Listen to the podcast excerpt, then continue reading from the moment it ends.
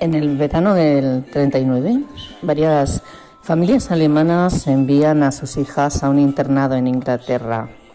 Esta es la última película que he visto en versión original, Las hijas del Reich, en unos bellos parajes y bellos momentos tensos.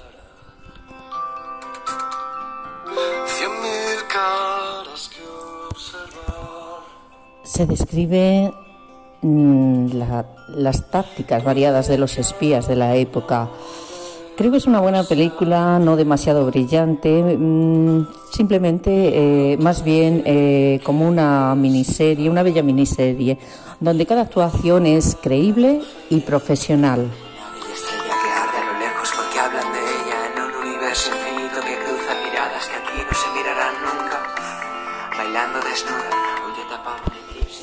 Gran intriga y gran acción a la vez, dramática y romántica, así de contradictoria.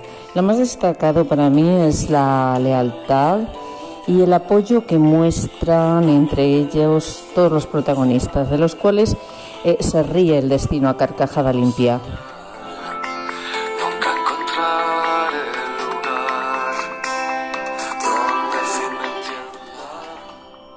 Bueno, este suspense sin anticipación en el que nadie sabe quién es su protector. Bueno, pues si te has quedado con la duda, ve al cine y sobre todo los jueves a la versión original de las ocho y media.